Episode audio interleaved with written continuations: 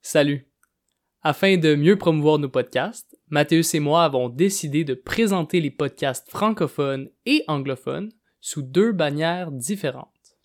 Le podcast francophone s'appellera dorénavant À toute échelle et aura son propre Instagram, sa propre chaîne YouTube et son propre fil de diffusion sur les applications de podcast, par exemple Apple Podcast et Spotify.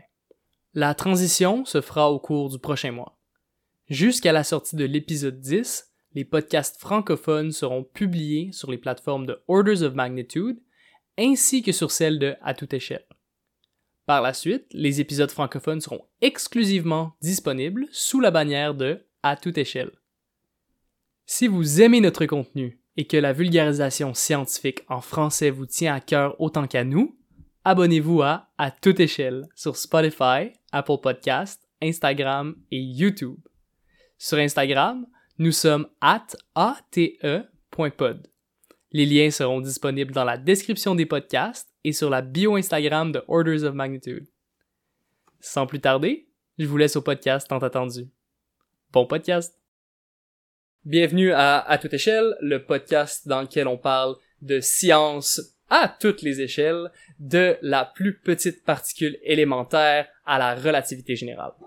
Ouais, aujourd'hui c'est un épisode très, euh, moi j'aime ça dire ça, big brain, euh, gros cerveau. Nous avons aujourd'hui avec nous Serge Amoudou qui fait sa maîtrise à l'Université de Montréal en physique théorique, plus particulièrement les physiques des particules.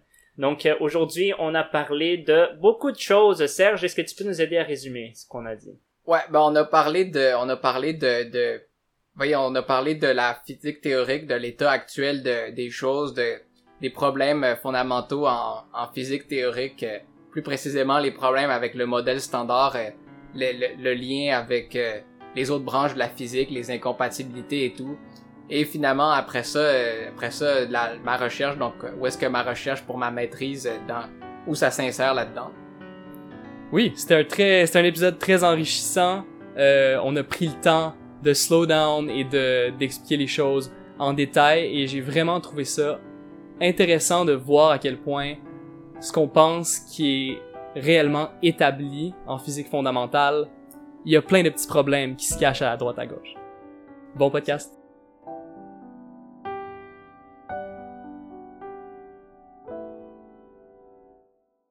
bonjour Serge, bienvenue au podcast. Ouais, bonjour.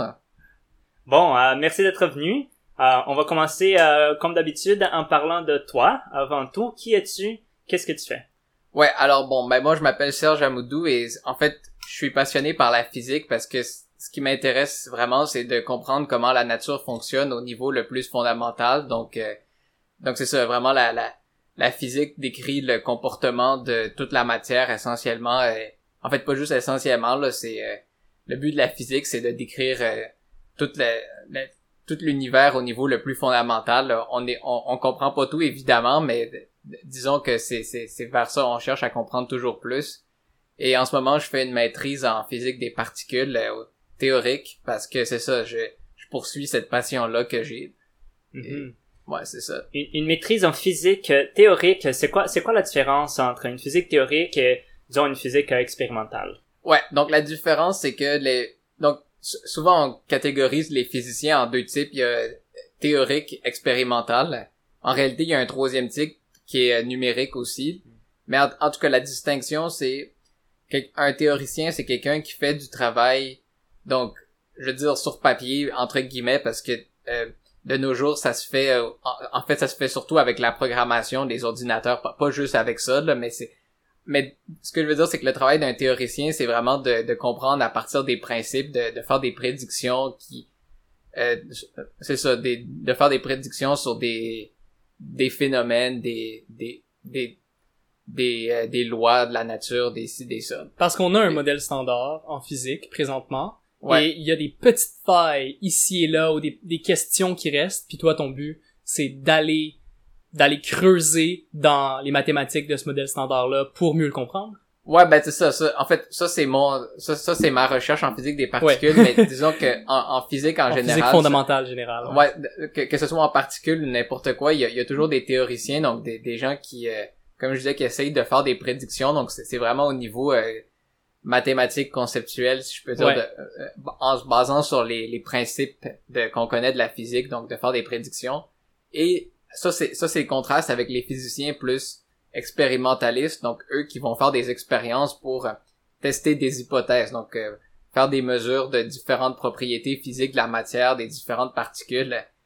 Et puis ben, la, la troisième classe qu'on genre de le troisième type de physicien entre guillemets qu'on en fait dont souvent on, on oublie de parler mais c'est physicien numérique ça c'est quelqu'un qui va faire des simulations en utilisant de la programmation pour euh, parce qu'il y a des il y a plein de systèmes physiques qui sont beaucoup trop complexes pour être résolus euh, pour être rés- ouais, c'est ça résolu papier crayon donc euh, même un théoricien comme je disais qu'on utilise la programmation mais c'est pas euh, je veux je veux dire on, on fait pas on utilise la programmation pour nous aider dans nos calculs alors qu'un un physicien numérique va se va faire des modèles vraiment avec euh, de la va vraiment essayer de simuler le monde tel qu'il est dans l'ordinateur de manière super précise en utilisant les choses qui ont déjà été établies par les théoriciens et les praticiens. Ouais, ben c'est ça. Si tu sais comment un système fonctionne, mais que ton système est trop compliqué pour être résolu à la main, là, tu peux euh, faire une simulation numérique. Tu peux Ah ah. juste coder ça dans un ordinateur, puis euh, c'est ça. C'est fou ça. Ouais. Je pense euh, un peu aux jeux vidéo quand tu parles de ça, là, les technologies de comme ray tracing, là, de, Ah ouais. de la lumière, euh, de la lumière qui se rend sur un petit euh, Oui, ben- un, un corps d'eau et là tu peux voir les choses reflétées et c'est réellement la physique qui a été simulée. Non, mais tout à fait. Puis ça, ce que tu mentionnes, c'est que il y a des il y a des physiciens qui sont embauchés, entre autres. euh, la- en fait, des fois, des fois, euh, ça arrive que des fois, quand on dit, quand on pense à des physiciens, il y a des gens qui vont penser que il y a pas nécessairement beaucoup de perspectives d'emploi là-dessus, donc euh, ça s'est restreint un peu à, au fait d'enseigner au cégep et à l'université, mais en, en fait, en réalité, il y a vraiment, en fait, dans la vie courante, là, que, que ce soit en académique ou en industrie, là, il y a, il y a plein plein de gens qui embauchent des physiciens pour ça, entre autres, là, pour donc ce que tu disais par rapport au euh, donc dans les jeux vidéo quand ils essayent de, de simuler de la, la, Yeah. la, la physique pour que ce soit réaliste, donc euh, ils font appel à des à des gens qui connaissent ça, donc euh, Exactement. Puis des fois, j'imagine aussi que les emplois pour euh, les physiciens théoriques, ils sont aussi, c'est plein d'emplois qui sont pas di- directement reliés à la physique, mais votre cerveau a été entraîné à penser d'une certaine façon, à résoudre des problèmes, à toujours voir les détails fondamentaux, et ça doit être euh, juste une habileté qui est recherchée par toutes les entreprises à la fin. Ouais, ben c'est ça, exact. Il y a plein d'entreprises qui même qui, qui embauchent des physiciens aussi, même même si c'est pas directement pour appliquer des principes de physique, mais des fois aussi pour euh, utiliser les capacités d'analyse. le- le- parce que quand tu fais des études en physique, tu développes une, une certaine méthode de travail, euh, et donc ça c'est indéniablement, euh, je veux dire, ça ça aide à à réfléchir à plein de sortes de problèmes. Mais ouais, c'est ça. C'est ouais, des compétences transversales, quoi. Ouais. Ok, donc euh, la physique des particules, euh, spécifiquement, on parle de à, quelle échelle les particules? Ouais, ok, ben souvent, euh, bon, vite de même, là, là, je sors de ces nombres-là de ma tête, mais le, je sais par exemple qu'un atome, ce Mhm. serait, mettons un atome d'hydrogène qui est la- l'atome le plus petit possible, il y, a, il y a juste, il y a juste un proton puis un électron là-dedans. Un Armstrong. Ouais, c'est ça. Est-ce qu'on peut partir toute la semaine, je pensais à comment on va introduire cette échelle-là? Hmm. Puis j'ai une façon rapide de le faire. Est-ce que, est-ce ben, que tu ouais. peux me donner puis après tu vas pouvoir je vais me rendre jusqu'au nanomètre puis une fois qu'on est au nanomètre, je vais te laisser partir. Ouais, ben, ouais, ouais, c'est ça, vas-y. Donc Ouais. imaginez un mètre, un mètre c'est environ la taille d'un enfant de 5 ans. Mhm. L'enfant moyen de 5 ans fait un mètre. Et euh, on peut aller mille fois plus petit, c'est environ la tête d'un clou. Ça c'est un millimètre. Right? Ouais, ouais. Si tu vas mille fois plus petit que la tête d'un clou, c'est un micromètre et c'est environ la taille d'une de- des cellules de notre corps. Mhm. Alors, si on voulait mesurer un enfant de 5 ans avec ses cellules, ça prendrait environ un million de cellules Oui. on top of each other pour mesurer l'enfant de 5 ans. Ouais. Bon, tu vois, j'avais dit que ça allait être vite. Et là, si on va mille fois plus petit qu'une cellule, on est rendu au nanomètre. Puis le nanomètre, c'est les petites molécules qu'on rencontre tous les jours. La molécule de caféine, euh, la molécule de propane fait environ un nanomètre de long. Et si on va dix fois plus petit, t'as le plus petit atome d'hydrogène. Ouais. Et là, oh, je me suis rendu là. Là, je sais plus. euh, en tant que biochimiste, euh, moi, c'est là que ça s'arrête habituellement. Non, mais exact. Fait que ça, c'est exactement très bien dit. Donc, t'as l'atome d'hydrogène qui est le plus petit atome, donc, qui est à peu près un, genre un euh, donc un nanomètre à- ou un 10 à, ou euh, 10 à la moins 10 mètres là, dans, dans ces ordres de grandeur là. Là si là si tu prends le noyau qui est pour l'atome d'hydrogène qui est juste un proton. Donc ça, ça, ça, juste pour donc en fond juste pour mettre en contexte, on dit qu'un atome est constitué à je, je connais plus le chiffre exact mais plus que 99.99% de vide. Donc le, le noyau c'est un donc ici qui est le proton dans l'atome d'hydrogène, c'est quelque Ouais. chose de très très très petit. Fait prends ton, ton nanomètre ou ton 10 à ton Arm- Armst- Armstrong. comme- Ouais, c'est un dixième de nanomètre. Ouais, non, c'est ça, mais je me souviens plus comment on dit ça. Arm- Angstrom? Angstrom, ouais, c'est ça. en tout cas, c'est 10 à la moins 10 mètres. Donc tu prends ça qui est à peu près la taille d'un atome d'hydrogène. Puis là, tu prends genre quelque chose d'encore plus petit qui est genre euh, même pas 1% de ça. Puis ça, c'est un proton là. Puis après ça, ton proton lui-même, il est constitué de trois quarks qui sont eux-mêmes euh, quelques ordres de grandeur plus petits. Là, là je, je pense que rendu là, on parle de... pour un juste pour un proton, c'est à- de ma mémoire à peu près 10 à la moins 15 mètres là, dans ces des eaux-là. femtomètres, là. Des, Ouais, dans ce coin-là. euh, ok. Puis un, un quark, c'est... En fait, je pense qu'un quark, c'est tellement... On, on connaît même pas de taille pour ça. On, on sait juste que c'est plus petit que, je pense, 10 à la moins 19 mètres. Mhm. En tout cas, bref, les, les particules les particules élémentaires, c'est ce qu'on connaît qui est plus petit dans la dans, dans la nature. Dans tout. Après Ouais. tout ça, on sait juste que c'est très petit. Très genre petit. Vraiment petit. Ok, et donc toi, tu regardes pas euh, des protons ou des électrons ou l'atome en tant que tel, tu regardes vraiment les choses qui font le proton, qui sont encore plus petites que... Ouais, ben pas juste les protons, mais toutes les parties parce que ce qui forme les protons, c'est les quarks. Ça, c'est un type de particules Mhm. Mais après ça, il y a aussi les leptons. Donc, les quarks et les leptons ensemble forment ce qu'on appelle les fermions, qui sont les particules de matière. Et après ça, il y a aussi les bosons. Donc, les bosons, il y a le boson de Higgs, mais il y a aussi les bosons de jauge. Et les bosons de jauge, c'est ce qui représente, ça, c'est ce qui médit les interactions dans la nature. Donc, électromagnétique, fort et faible. Parfait. Re- Ralentissons un peu. Oui. Euh, moi, moi, j'ai vu l'image euh, du modèle standard. Là. Ouais. Dans le modèle standard, il y a l'air d'avoir trois types de particules, comme tu viens de le dire si bien. Les bosons, les leptons et les... Ouais, les quarks. En fait, les leptons et les quarks ce sont des sous-catégories de ce qu'on appelle des fermions. Donc, Ok. c'est- les bosons et les fermions. Ok, les bosons et les fermions. Ouais. C'est tout ce qu'il y a? Les bosons et les fermions dans l'univers? Oui, euh, oui, mais en fait, ça a l'air, ça a l'air pas beaucoup dit comme ça, mais c'est parce que c'est des catégorisations vraiment générales. En fond, un, de, de façon générale, pour toutes les particules qui existent, com- composites ou pas, un fermion, ben, parce que si on parle de, de spin, qui est, sans expliquer c'est quoi, mais c'est une propriété des, des- que les particules ont en physique quantique. Donc, Mhm. le, le spin, ça peut prendre soit une valeur entière ou une valeur demi-entière. C'est, les seules possibilités. Parfait. Donc, et donc on les a- particules qui ont des spins demi-entiers, on, on appelle ça des fermions, puis les particules qui ont des spins entiers, on appelle ça des bosons. Il se trouve que pour les particules élémentaires, ça c'est comme une coïncidence de la nature, les fermions représentent vont co- coïncider avec les particules de matière et les bosons coïncident avec les les particules euh, qui sont des des interactions euh, euh, et plus le boson de Higgs aussi. Puis de la matière, mettons, euh, c'est quelque chose qui a une masse. C'est quoi Qu'est-ce qu'on appelle de la matière? Puis les autres, c'est comme tu m'as dit que c'était comme des médiateurs des interactions. C'est ça un peu. euh, Ouais, en fait, ok, c'est peut-être pas le meilleur choix de mots que j'ai utilisé parce que en fait, les bosons de jauge peuvent avoir des masses aussi. Donc il y, a- en a, le photon en a pas, mais il y a, y a- les bosons qui médient les interactions faibles ont des masses. Donc euh, donc c'est des particules aussi. C'est juste que la, la manière dont ils se comportent font qu'ils peuvent pas former de la matière tangible. Ah, ok. Parce que en, en gros, c'est relié au principe d'exclusion de Pauli. Donc si le principe d'exclusion de Pauli dit très grossièrement que tu peux pas avoir deux particules à la même place au même moment, là, c'est ça, ça, ça dit pas ça de cette façon-là, mais là, là j'essaye un peu de, de- Par exemple, Ouais. je te donne un exemple d'un fermion. Un fermion, un électron. Tout le monde connaît les électrons. Ouais, Ça, c'est un fermion.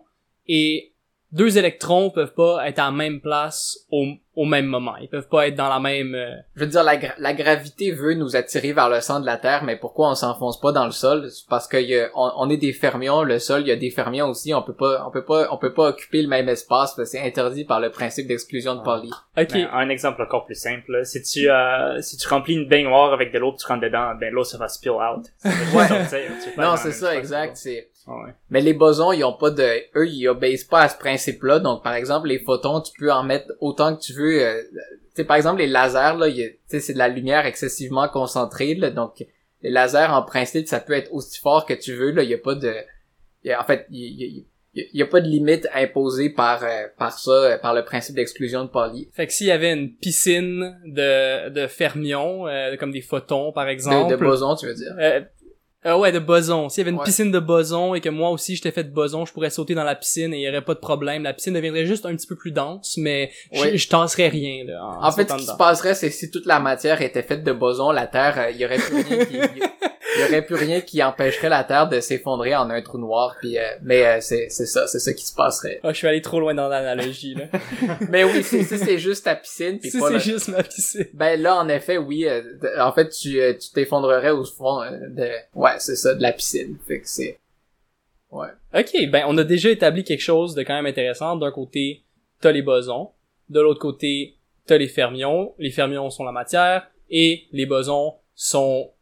Est-ce que je peux dire médiateurs? euh? Ouais, qui, qui médit... En fait, ça, c'est les bo- le boson... Il y a deux types de bosons. Il y a le boson de Higgs et les bosons de jauge. Les bosons de jauge, c'est eux qui médient les forces de la nature, donc électromagnétique, force forte, force faible. Ok. Puis là, j'ai pas mentionné la gravité. puis Ah. ça, ça, j'ai fait exprès parce que c'est la gravité n'est pas expliquée par le modèle standard. Mais Donc, euh, euh, n'en parlons pas aujourd'hui, peut-être. euh, mais bref, on parle de tout à l'infiniment petit et aussi tout ce qui nous permet de ne pas tomber euh, au centre de la Terre. Ben non, mais c'est ça. Puis en fait, le- le- là, juste une précision rapide, t'as dit que les, les fermions sont co- corre- correspondent à la matière. En fait, ça c'est pour les particules élémentaires qui, euh, puis que les bosons correspondent à la- en fait, en fait là je dis euh, que c'est pas la matière, mais techniquement c'est pas plus compliqué que ça là, mais Ah, ah, mais en tout cas, ça, c'est pour cette analogie-là, c'est pour les particules euh, fondamentales, les particules élémentaires. Parce que si si tu combines deux, deux mettons deux euh, genre deux deux fermions ensemble, le résultat va également être de la matière, mais ça ça ça va ça va devenir un un boson parce que quand tu combines deux fermions, ça donne un boson. Parce que la propriété que tu as dit tantôt, les bosons ont un spin de 1, 2, 3 ou 4, par exemple, Ouais, et les fermions ont un spin de 1 demi, 3 demi, 5 demi, nanana. c'est exactement ça. Et là, si tu combines deux, deux fermions, ouais, qui ont un demi chacun, ouais. là, tout d'un coup, c'est rendu un boson. Oui, exact. Puis c'est ça. Puis c'est euh, en, en fait la manière dont les spins se- peuvent se combiner, c'est c'est bon, c'est pas exactement une addition, c'est-à-dire que si t'as deux fermions du spin une demi, ça donne un boson qui peut avoir soit un spin une demi, soit un spin zéro. Il y a, il y a des règles pour. euh, Ah, mais oui, c'est c'est exactement c'est exactement ça l'idée. ok. L'idée, c'est qu'on est dans, dans le modèle standard de particules, on a des particules fondamentales que là, on pense qu'on pourra jamais diviser ces particules-là. Et à l'aide des particules fondamentales, on peut les combiner pour faire des particules composites Ouais. qui peuvent également être caractérisées comme étant des bosons ou des fermions, mais c'est pas des bosons ou des fermions fondamentaux. C'est des Ouais, composites. Exact. Et puis, en fait, je, je dirais juste que c'est pas parce qu'on pense qu'on trouvera jamais quoi que ce soit de plus petit, mais c'est c'est juste parce que actuellement c'est ce qu'on connaît que de plus petit. Par exemple, que avant, quand on a découvert les atomes, on pensait que c'était ça qui était le plus petit.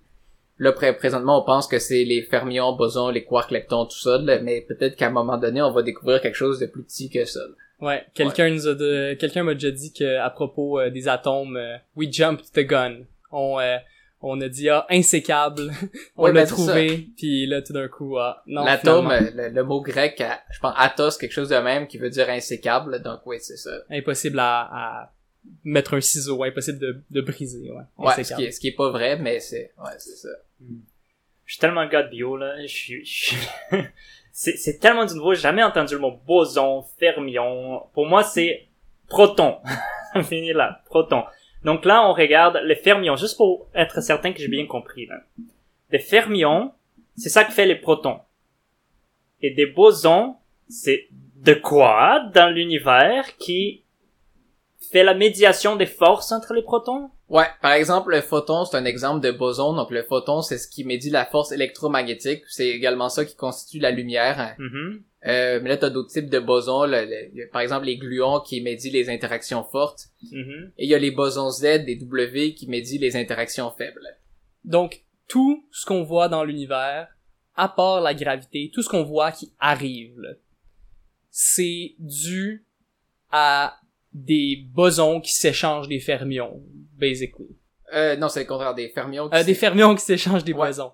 Ouais, c'est ça, exact. Fait que quand on voit, par exemple, euh, je sais pas, une force magnétique, c'est littéralement la matière qui se lance des photons, puis que ça, Ouais, exact. ça se parle. Genre, une façon, par exemple, de voir deux, deux particules qui se repoussent électriquement, c'est comme s'il y, en- y en a une qui lance une balle de baseball à l'autre, puis, puis là, en lançant la balle de baseball, elle reçoit un recul, conservation de la quantité de mouvement. Là, l'autre qui reçoit, le, elle, elle va absorber le mouvement de, de la balle de baseball, puis elle, elle va reculer, et donc, elle, et donc, elle gagne chacun un mouvement dans la direction opposée, l'une de l'autre. Ouais. Et là, et- mais là, elles font ça perpétuellement et et puis, et puis là, là, ici, t'as- ici les balles de baseball, c'est les photons, C'est les photons, ouais. mais là, il y a un- évidemment cette analogie-là a une limite parce que ça peut aussi expliquer les, les, les attractions des particules que tu peux pas expliquer avec un lancer de balle de baseball. C'est une balle de baseball que quand la personne l'attrape, elle est magiquement attirée vers toi, c'est ça. ouais, c'est ça. C'est c'est- c'est pour ça que l'analogie a ses limites, mais c'est ça l'idée derrière. Fait que c'est Très, c'est-à-dire- très cool. C'est-à-dire que les photons transportent la quantité de mouvement, donc le, qui, donc le momentum en anglais, là, qui est, genre, qui, qui va être la, la différence euh, entre les deux, genre entre l'état initial et l'état final, et va être transporté par le boson médiateur. Wow. Puis des photons, c'est de la lumière aussi. Donc, Ouais. est-ce que toute la lumière que je vois dans la pièce ici, elle est due à de la matière quelque part qui a pitché une balle de baseball? Ah ben la, la lumière c'est un c'est une onde électromagnétique, donc si tu en fait si tu fais osciller une une euh, comment dire si tu fais accélérer une particule chargée, ça va euh, créer une une oscillation dans le champ électromagnétique qui se tra- qui se traduit par une onde. Et euh, Mais c'est des photons. Cette, on- cette onde-là, c'est comme euh, ouais une... C'est des photons. hein. Ouais, c'est ça, c'est des photons. Ça peut être des photons visibles, mais ça, ça peut être aussi en dehors du spectre visible parce que le spectre Ah, électromagnétique, ouais, ouais, ouais. c'est ça. Mhm. Ok, donc on, on, on vient de dire plein de mots qui semblent, ils semblent être des mots inventés, comme si un, euh, je sais pas, disons, un scientifique fou était dans sa chambre en train d'écrire plein de choses et de faire des calculs. Comment qu'on sait toutes ces choses-là? Euh, des- Comment qu'on sait qu'il y a des bosons et des, des, des fermions si on les voit même pas? on peut mesurer leurs effets indirectement. Là. Je, je, je connais pas tous les détails des développements, mais je sais qu'en en gros dans le dans le début du donc déjà pour les photons, euh, je vais donner l'exemple des photons là par C'est exemple. Einstein, ça, hein?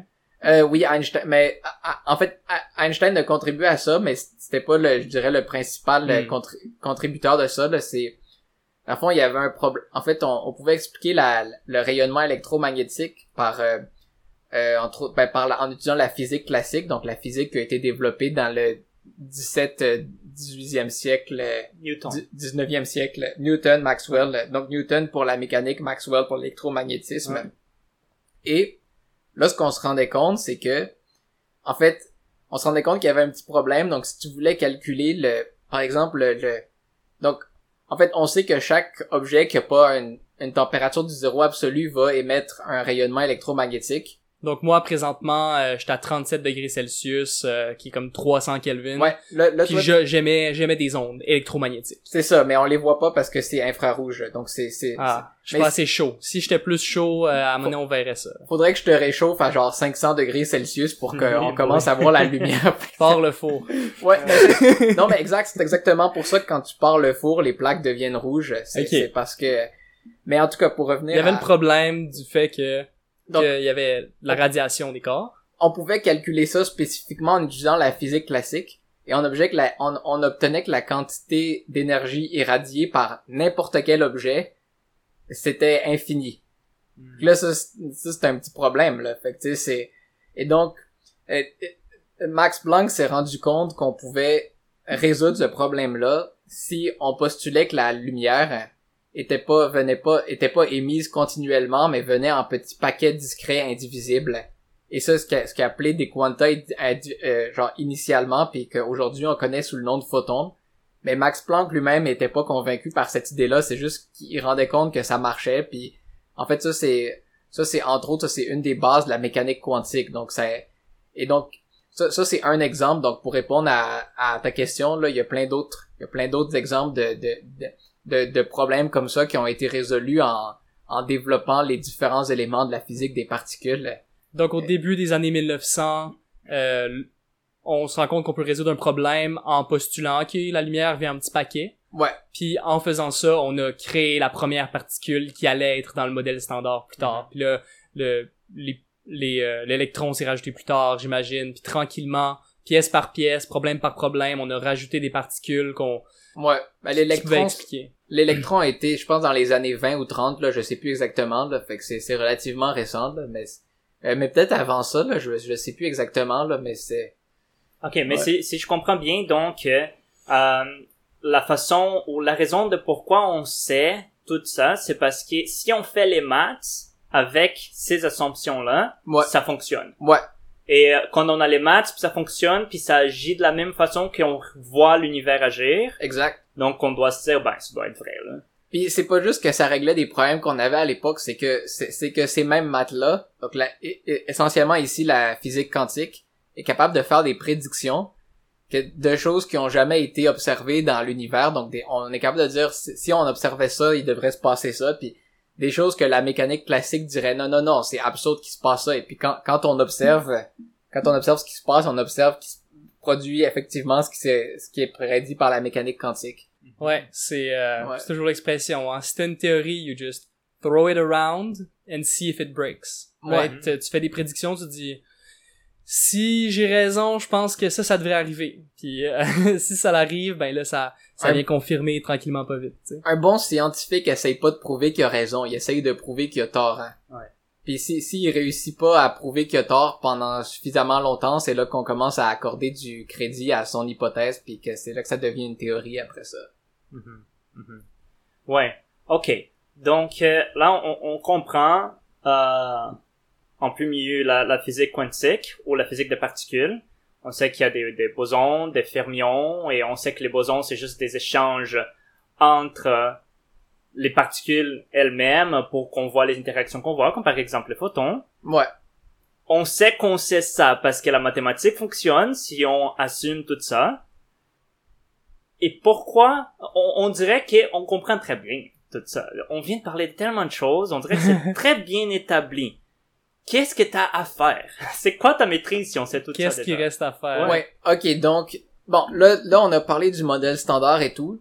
Le modèle standard, bon, c'est une théorie remarquable. Ça fait plein de prédictions avec une précision extraordinaire.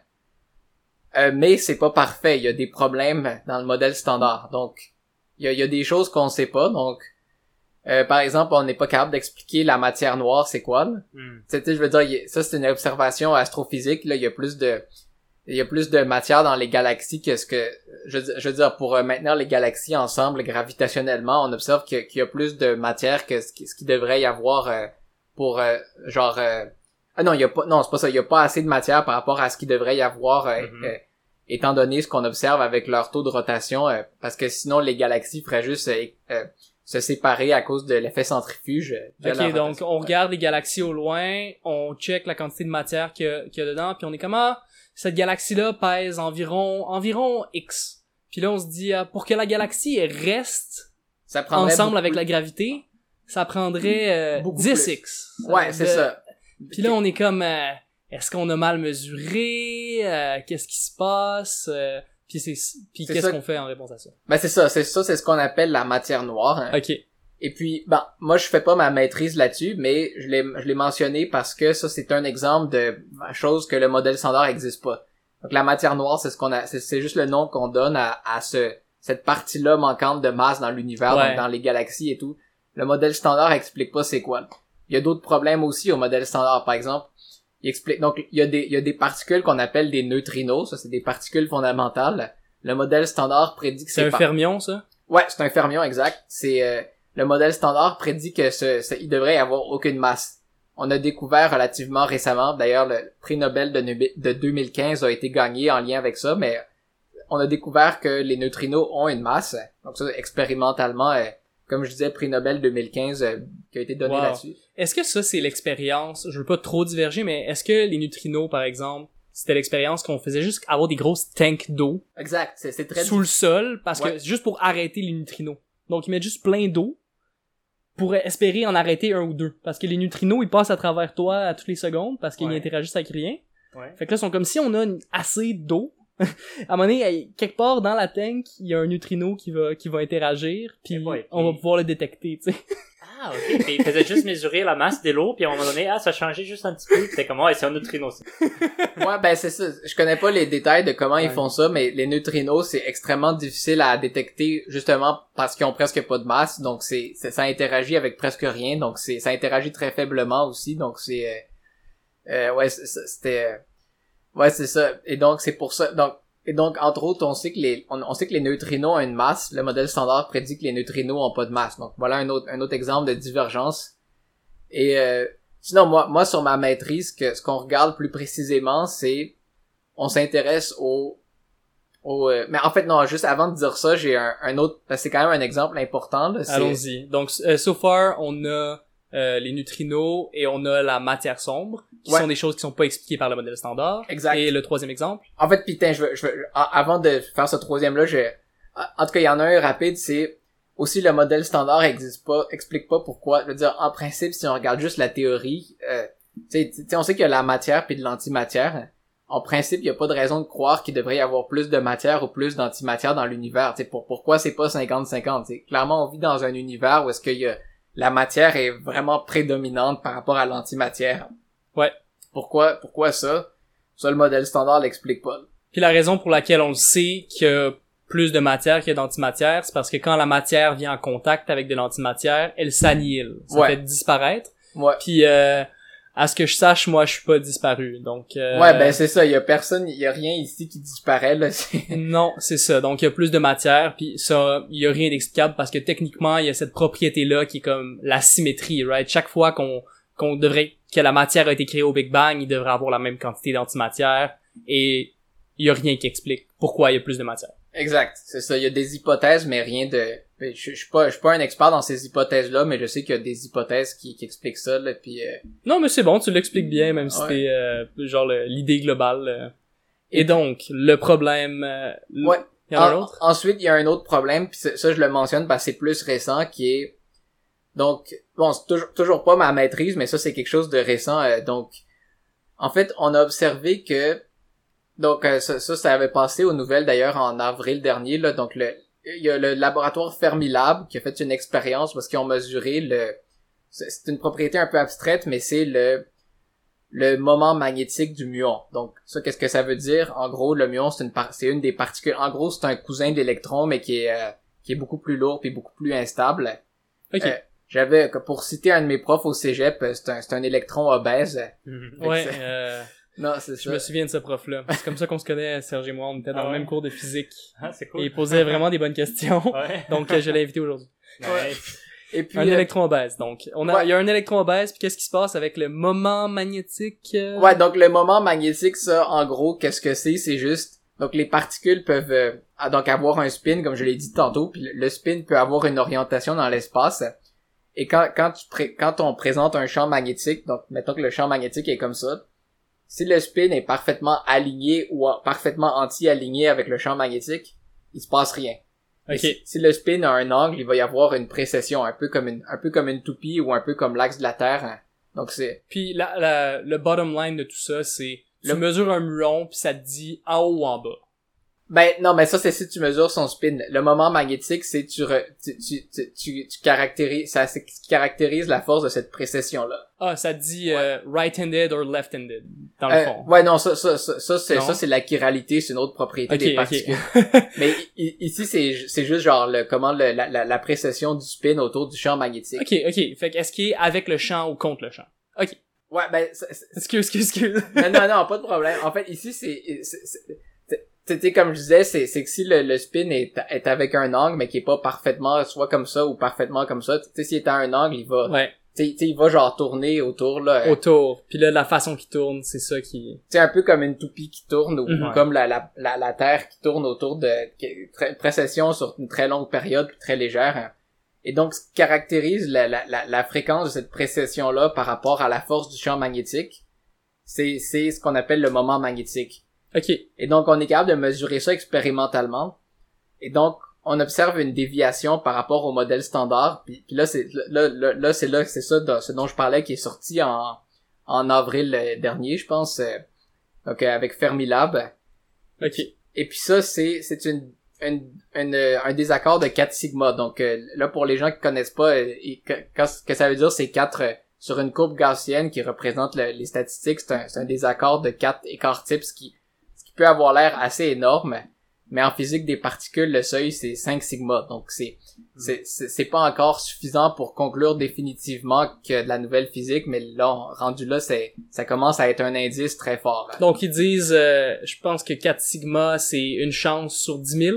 Ouais, une, chance Il y a une chance sur 10 000 qu'on, que le modèle fonctionne encore, mais il y a quand même 999 chances euh, sur 10 000 que Ouais. euh, on a de la nouvelle science qui, qui se cache dans euh, la précession des, des électrons obèses. Ben oui et non. Ben en fait oui, t'as raison. Et en même temps, c'est sauf que ça c'est la la la la la, la production que la mesure qu'on ait la voyons, pas la production, la probabilité que ce qu'on ait mesuré se soit produit dans une dans une collision random. Ouais. Sauf que là, ce qu'il faut savoir, c'est que dans les collisionneurs, là- là où est-ce qu'on fait ce genre de mesures-là en général, des collisions, on en fait plein, plein, plein. Donc là, Hmm. là, c'est la loi des grands nombres. Tu sais, c'est un peu comme la loterie. Chaque personne individuellement a extrêmement peu de chances de gagner.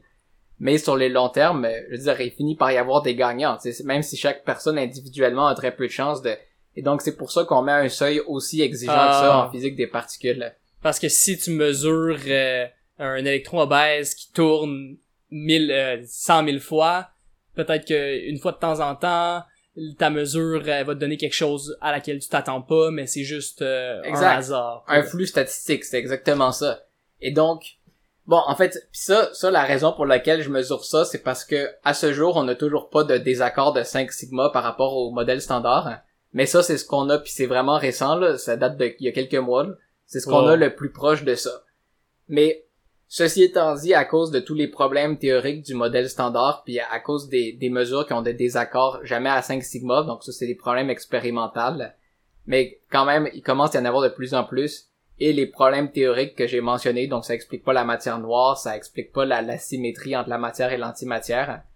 Euh, ah oui, ça incorpore pas la gravité non plus, ça, ça, ça, ça, je l'avais mentionné tantôt. Là, ça mais incorpore pas. Ouais. ça, c'est un autre problème. Du- À cause de tout ça, on est pas mal sûr que, en fait, rendu là, c'est, même si on n'a pas mesuré de, de, de, de, de, voyons, de, de désaccord avec de 5 sigma encore, on, on, est certain qu'il y a de la nouvelle physique qui se cache, mais on sait juste pas où. Fait que c'est pour ça, c'est pour ça qu'il y a de la recherche là-dessus qui est, fait que ça, c'est un peu la, la réponse à la question de pourquoi, euh, pourquoi, pourquoi est-ce qu'on a encore besoin de faire de la recherche là-dedans. Donc c'est, 1000%. On a un modèle qui fonctionne bien dans beaucoup, beaucoup de situations, ouais, mais il y a des petites situations restreintes à droite, à gauche, qu'on voit qu'il y a des cracks dans ce beau modèle, puis que ce modèle-là sera appelé peut-être un jour à s'effondrer pour laisser place à un autre modèle, ou à être complémenté par des nouvelles particules, par exemple. ouais, exact. Ou des nouvelles interactions aussi. Oui, nouvelles particules, nouvelles interactions. C'est qui qui voulait, euh, je pense que c'était Stephen Hawking à one point, qui voulait faire, euh, il voulait trouver une équation qui explique tout, Oui, right? Une équation qui, ou juste une théorie qui peut expliquer tout ce qui se passe. Puis aujourd'hui, ben, la théorie quantique, ça fonctionne pas avec Newton's law, euh, puis euh, ça fonctionne pas avec la relativité, après, qui fonctionne non, pas non plus avec Newton's law, puis il y a plein de choses qui sont un peu cassées dans la physique, puis dans le fond, toi, t'es en train de aider à unifier toutes les théories ensemble ou trouver les petites gaps euh, ici et là qui euh, nous empêchent de vraiment avoir une une seule façon d'expliquer comment l'univers fonctionne. Oui, ben c'est ça. Puis en fait, essentiellement c'est ça. Puis euh, ben pas juste moi, mais il y a vraiment il y a plein de théoriciens en fait, les, les théoriciens en physique partout sur la planète qui travaillent là-dessus. euh, chacun avec à sa ma- chacun avec sa recherche euh, contribue à sa matière. Mais oui, c'est ça l'idée. À sa euh, matière. Ouais, ouais, c'est ça. Puis, fait que c'est ça l'idée globale. Et puis, euh, mais j'ajouterais quand même une nuance par rapport à ce que t'as dit. C'est donc, en fait, il y a donc, en, en fait, quand tu dis que les, les, les lois de Newton, c'est les, lo- les lois de Newton, ça explique certains trucs, la, la mécanique quantique, ça explique d'autres choses. Euh, je, je dirais quand même ici que la, la mécanique quantique recouvre euh, les lois de Newton parce que la, la mécanique quantique, en principe, et là je dis bien en principe parce qu'il y a personne de saint d'esprit qui voulait faire ça, qui voudrait, on est capable de, me- le, le genre de le problème qu'on peut résoudre avec la mécanique classique, donc euh, le mouvement d'une balle de baseball là, qui, qui se fait avec les lois de Newton. En principe, on pourrait aussi faire ça avec la mécanique quantique. Oui. Il y a personne de saint d'esprit qui voudrait faire ça, mais disons la, la, la mécanique quantique ça englobe plus. C'est, c'est juste que quand on arrive à l'échelle euh, microscopique, là, la mécanique classique se met à diverger de la réalité, tant- tandis que... Puis pour les gens à la maison qui euh, se demandent pourquoi personne de Saint-Esprit ferait ça, c'est parce que à la fin, mettons que tu as une balle de baseball puis que tu veux voir la trajectoire de la balle de baseball, les équations de Newton, tu peux faire ça sur un papier, Ouais. alors que si tu voulais le faire avec la mécanique quantique, il faudrait que tu regardes tous les atomes, toutes les interactions avec tous les atomes dans la balle de baseball, puis là, ça Ouais. deviendrait complètement fou là, de, Exact. de faire ça. Mhm. Et donc, mais c'est ça, pour revenir à ce que Stephen Hawking disait, donc l'idée de trouver une, une équation qui explique tout, donc euh, une équation universelle, euh, moi aussi je trouve que ce serait vraiment, ce serait vraiment cool si ça, ça existait. euh, peut-être que c'est possible, peut-être pas, mais l'idée c'est, actuellement, le- ce qui empêche ça, c'est que on a la théorie de la relativité générale développée par Albert Einstein qui explique la gravité, la cosmologie, tout ça, donc l'infiniment grande, et ben pas, pas réellement infiniment, mais en tout cas très très grande. Et le, le, le, le infiniment petit qui est expliqué par la en fait la théorie quantique des champs qui est la, la mécanique quantique appliquée aux Le champs. modèle standard qu'on a. Mhm. Euh, Euh, le modèle standard c'est la théorie des champs appliquée aux particules mais la- Ok. la, la théorie la théorie des champs la théorie quantique des champs c'est le formalisme qui est mathématique explique ça le modèle standard c'est quand tu l'appliques aux particules euh, qu'on connaît Puis la théorie des champs, l'idée, c'est que l'univers au complet est comme un gros champ en trois dimensions. Euh, beaucoup de champs en fait qui quatre sont un dimensions par-dessus l'autre. Quatre, quatre dimen- dimensions, trois d'espace, une de temps. ça Un immense champ. euh, et toutes les particules, tout ce qui est autour de nous, c'est juste des fluctuations dans ce champ-là. On peut s'imaginer comme un petit océan. euh, En fait, presque.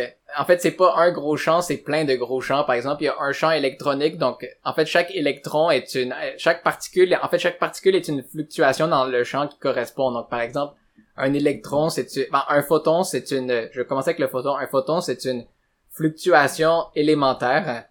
Ben, Là, le mot fluctuation élémentaire peut être peut-être mélangeant, mais c'est parce que la mécanique quantique prédit que les, les comme on disait tantôt, que les, les trucs viennent en paquets discrets, Ouais. là, un peu comme la matière euh, vient. euh, bon, évidemment que les, les atomes sont pas des, sont pas les unités fondamentales, là, mais dans le temps d'Aristote, on pensait que la matière était infiniment divisible. Là, après ça, on s'est rendu compte que en fait les atomes, euh, ça, ça vient en chunks discrets, si on Ouais. peut dire de même. Donc là, on sait que les atomes, c'est pas ce qui est à la base, mais le, le point reste que la, la, la matière vient en, en paquets discrets. Et donc, pour les champs, c'est la même chose. Donc, par exemple, le champ électromagnétique euh, ne peut pas varier de façon continue comme le prévoyait Maxwell, le- l'électromagnétisme T'as vraiment Maxwell. une localisation. T'as une place dans ton champ que t'as... C'est euh, pas, c'est pas une petite question de localisation, c'est que t'as genre des, des, des, des, des quantités d'énergie, euh, des quantités de, genre, d'énergie, euh, des paquets d'énergie. Qui sont discrets. permis. Ah. Et ça, et ça, c'est les photons. Donc, les, ces excitations élémentaires-là pour le, le champ électromagnétique, c'est les photons. De la même façon, les électrons, c'est, c'est des excitations élémentaires dans un champ plus abstrait qu'on appelle le champ électronique. Ok. Et en fait, dans le fond, chaque particule est une excitation élémentaire dans son champ. Ça, c'est, fait que ça, c'est en gros la théorie quantique des champs. C'est complètement de ma faute qu'on s'est égaré comme ça, mais c'est cool de savoir que d'un côté, on a cette théorie des champs-là, Ouais. que, que c'est ça, comme tu viens d'expliquer, on a des champs partout dans l'univers, puis c'est des excitations euh, discrètes et non continues dans ces champs-là. Puis de l'autre côté, on a la théorie d'Einstein, et ces deux théories-là, on essaie de les marier, on essaie de faire en sorte qu'ils s'accordent, et non. Mais on, on s'est pas égaré, là. C'est relié à la recherche de nouvelles physiques. donc c'est, Ouais, absolument. C'est pile poil dans le sujet, là, donc c'est... Mais euh, oui, c'est ça, exact. C'est la, la mécanique quantique et la relative... En fait, la théorie des champs quantiques, plutôt, là, et la, et la relativité générale ne sont pas compatibles entre elles. Et donc, en fait... euh, en fait, Einstein lui-même, pendant les 30 dernières années de sa vie, là, je pense qu'il a, il a travaillé à essayer de résoudre ce problème-là, mais il il a pas réussi, puis c'est un problème, c'est encore un problème ouvert aujourd'hui, là. Il y a des théoriciens partout dans le monde qui, euh, qui essayent de, de ben, qui travaillent là-dessus, là. donc c'est... Ouais, parce qu'il y a, il y a comme, de ce que j'en comprends, il y a un champ pour tout. Il y a le champ électronique pour les électrons, Ouais. mais il y a pas le champ gravitonique pour les gravitons. C'est Ouais, ça le problème. là. Actuellement, on a un champ gravitationnel qui est décrit par, euh, en fait, qui est, qui est décrit en gros par euh, la, une- la déformation de l'espace-temps. Là, ça, c'est la théorie de la relativité générale.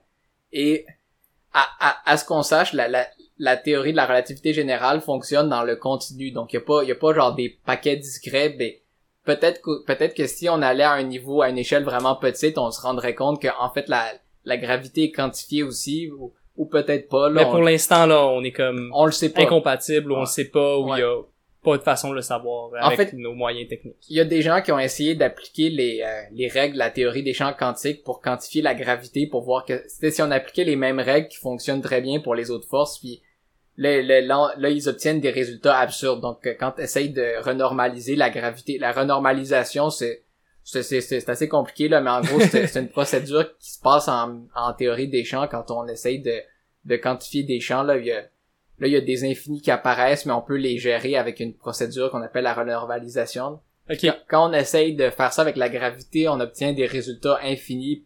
Peu Quand importe qu'est-ce qu'on fait. Peu importe qu'est-ce qu'on fait, on obtient ça. Fait que ça, c'est... fait que euh, ouais, c'est quand même un problème. Ouais. un gros problème, on va le dire. c'est, euh, ça sonne très compliqué à, à régler.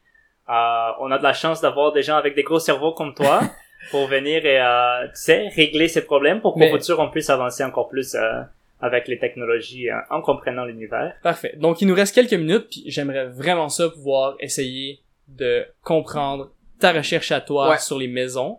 Bon, c'est ça. Euh, Donc, euh, donc, donc, qu- quand je parlais tantôt des, des accords entre le, donc, moi, je suis pas encore rendu à travailler sur euh, l'unification avec la relativité générale, mais j'a- j'aimerais ça travailler dans une équipe qui travaille là-dessus plus tard, mais là, pour l'instant, à ma maîtrise. Donc, et là, ce qu'on fait, c'est, donc, on observe des maisons B. Et donc, les, les, les maisons B, qu'est-ce que c'est? Bon, déjà, qu'est-ce que c'est qu'un maison? Donc, un maison, c'est une particule qui, qui, est- c'est pas une particule élémentaire, c'est une particule composite qui est constituée de quarks et d'un antiquark. Et comme les comme les deux c'est des fermions, le, le, le, le maison de façon composite va être un boson, puis euh, Parce que deux fermions, euh, le, le quark, il y a un spin de une demi, comme on a dit tantôt, c'est un fermion. l'an- l'anti- L'antiquark a un spin de une demi aussi. Ouais, Fait que ça finit par être 1 ou 0. ouais, et dans le- exactement, c'est exactement ça. Et dans le cas d'un maison, c'est spin 0. Euh, quoique non, il y a aussi ce qu'on appelle des maisons vecteurs, ça, ça a le spin 1. Fait- Ok. Fait qu'un maison B, par exemple, celui que t'étudies, spin de 0, là. Fait que c'est Euh, un boson. En fait, il y a des maisons B pseudo-scalaires, spin 0. ok. maison B vecteur, spin 1, fait que les, mais Point is, c'est un boson. Mais oui, en tout cas, bref. Et donc, ces particules-là, quand on observe leur désintégration, on, a- on est capable de mesurer des observables liés à ça. Donc, par exemple, ce qu'on appelle le rapport d'embranchement qui est relié à la fréquence d'une désintégration. Qu'est-ce qu'une désintégration? T'as Parce que deux quarks, un quark, un antiquark qui se rencontrent, puis là, ça fait un maison pour un petit moment, ils chillent ensemble, puis à un moment donné, ils se séparent, puis c'est une désintégration? Euh, non, c'est pas pour ça. Ils, ils vont vouloir rester ensemble parce que la force forte, en- l'interaction forte empêche que des, des quarks restent tout seuls ensemble. Ok.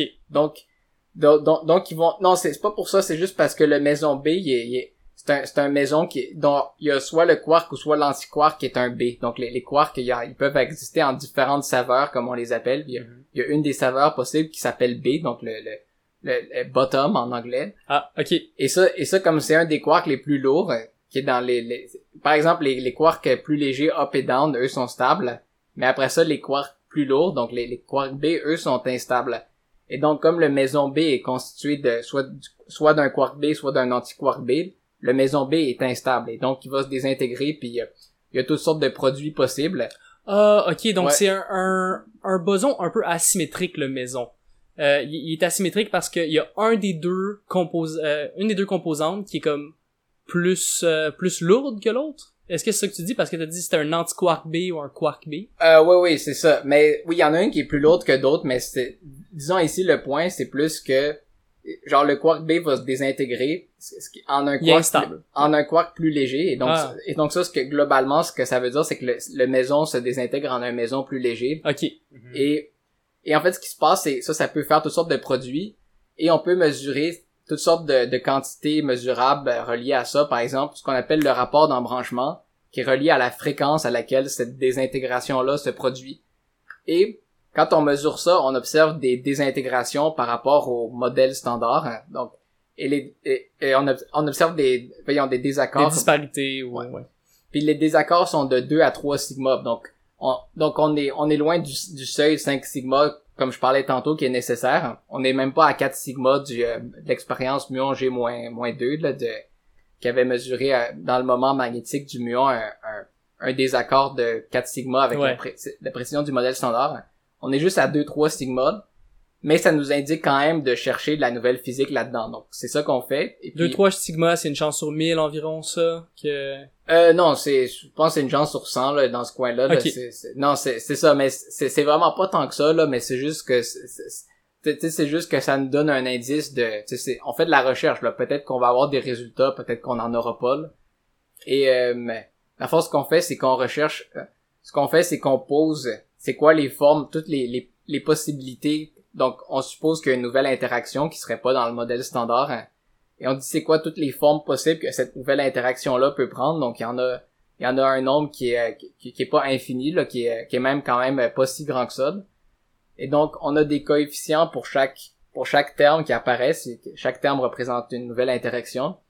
Et donc, ce qu'on fait, c'est qu'on essaie de les faire fitter avec les données expérimentales. Donc, ça, on utilise la programmation pour faire ça. Donc, comme, comme je mentionnais au début, là, que ma- les physiciens théoriciens, on utilise la, la programmation pour nous aider des fois. Là. Donc, Parfait. donc là, on, on essaye de trouver c'est quoi les valeurs des coefficients qui, qui fit le mieux avec les données qu'on a qui présentent des, des désaccords avec le modèle standard. Donc ça, ça nous permet un peu de caractériser c'est quoi la, les forces de la nouvelle physique si on veut. Ben, si, si la nouvelle physique est présente dans ces désintégrations-là. Parfait. J'ai compris the gist of it, mais Ouais. j'aimerais que Mathéus essaie de résumer ça, puis Ouais. que tu puisses corriger les petites choses parce que moi j'ai pas. Est-ce que tu veux que je fasse? Que j'essaie? Ouais, on peut essayer parce que c'est, euh, je vais pas, je vais pas mentir, c'est quand même très complexe. C'est vraiment complexe. On est juste euh, des euh, biologistes Ouais. euh, ici, mais mais je pense que j'ai. E- Essaye. On je y je va. vais essayer, juste pour être certain, j'ai bien compris. Ça va être bien parce que euh, les publics, ils sont euh, sûrement dans la même chaise que moi en ce moment. Euh, si j'ai bien compris ta recherche, donc, c'est que tu, tu regardes des bosons. Des bosons, c'est un ensemble de deux quartz. Des maisons, non?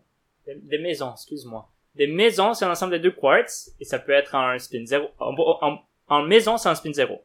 Donc, c'est un quartz de Ou ça demi. peut être spin 1 aussi. OK.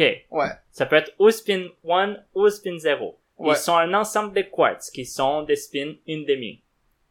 Et il y a un quartz qui peut avoir un spin négatif. Et il est plus lourd. Et quand il y a un spin négatif, il peut des, des, des, des, euh, il, il peut genre, I don't know, radiate et devenir un spin positif. Et t'es en train de regarder ça quand dans un maison, il désintègre un spin positif. True spin Ben, c'est pas, c'est pas relié au spin, mais oui, c'est, c'est, exactement ce que t'as dit avec les désintégrations, mais c'est pas relié au spin, c'est juste relié au fait que les particules sont très lourdes et donc très instables. Ouais. Ouais. Ok, ok.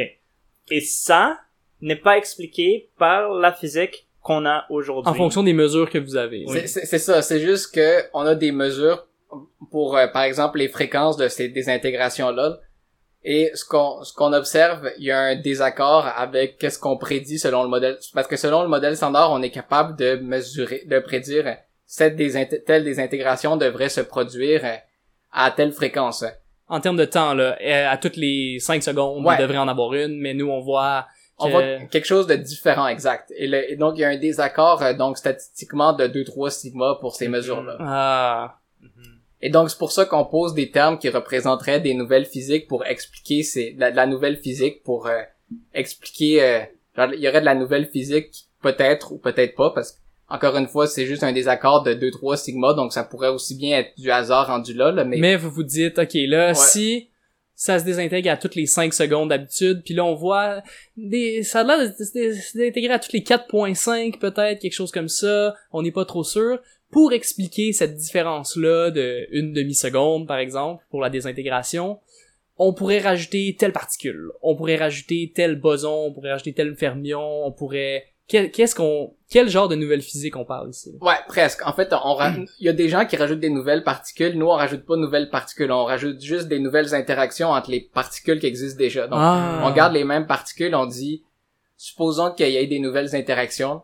Puis là, on écrit nos termes mathématiques. Puis on dit, c'est quoi les formes que ça peut prendre? Puis il existe un nombre qui est quand même restreint de, pa- parce que il, doit, ça doit respecter certaines règles et tout, là. Puis, euh, il y a pas mille choses qui peuvent arriver entre deux particules parce que là présentement c'est comme un quark un antiquark Tu sais, par Mais il exemple, des- faut, faut que ça respecte la conservation de la charge électrique, par exemple. là. Tu sais, il y a des règles comme ça qu'il faut qu'on respecte, mais selon ces règles-là, on écrit quand même toutes toutes les toutes les possibilités que de de- d'interaction qu'il pourrait avoir qui qui n'existent pas actuellement dans le modèle standard. Ouais. Et pour chacune d'entre elles, on met un certain, certain coefficient qui représenterait la, la force de chacune de ces contributions-là, si, si les, si les contributions existent.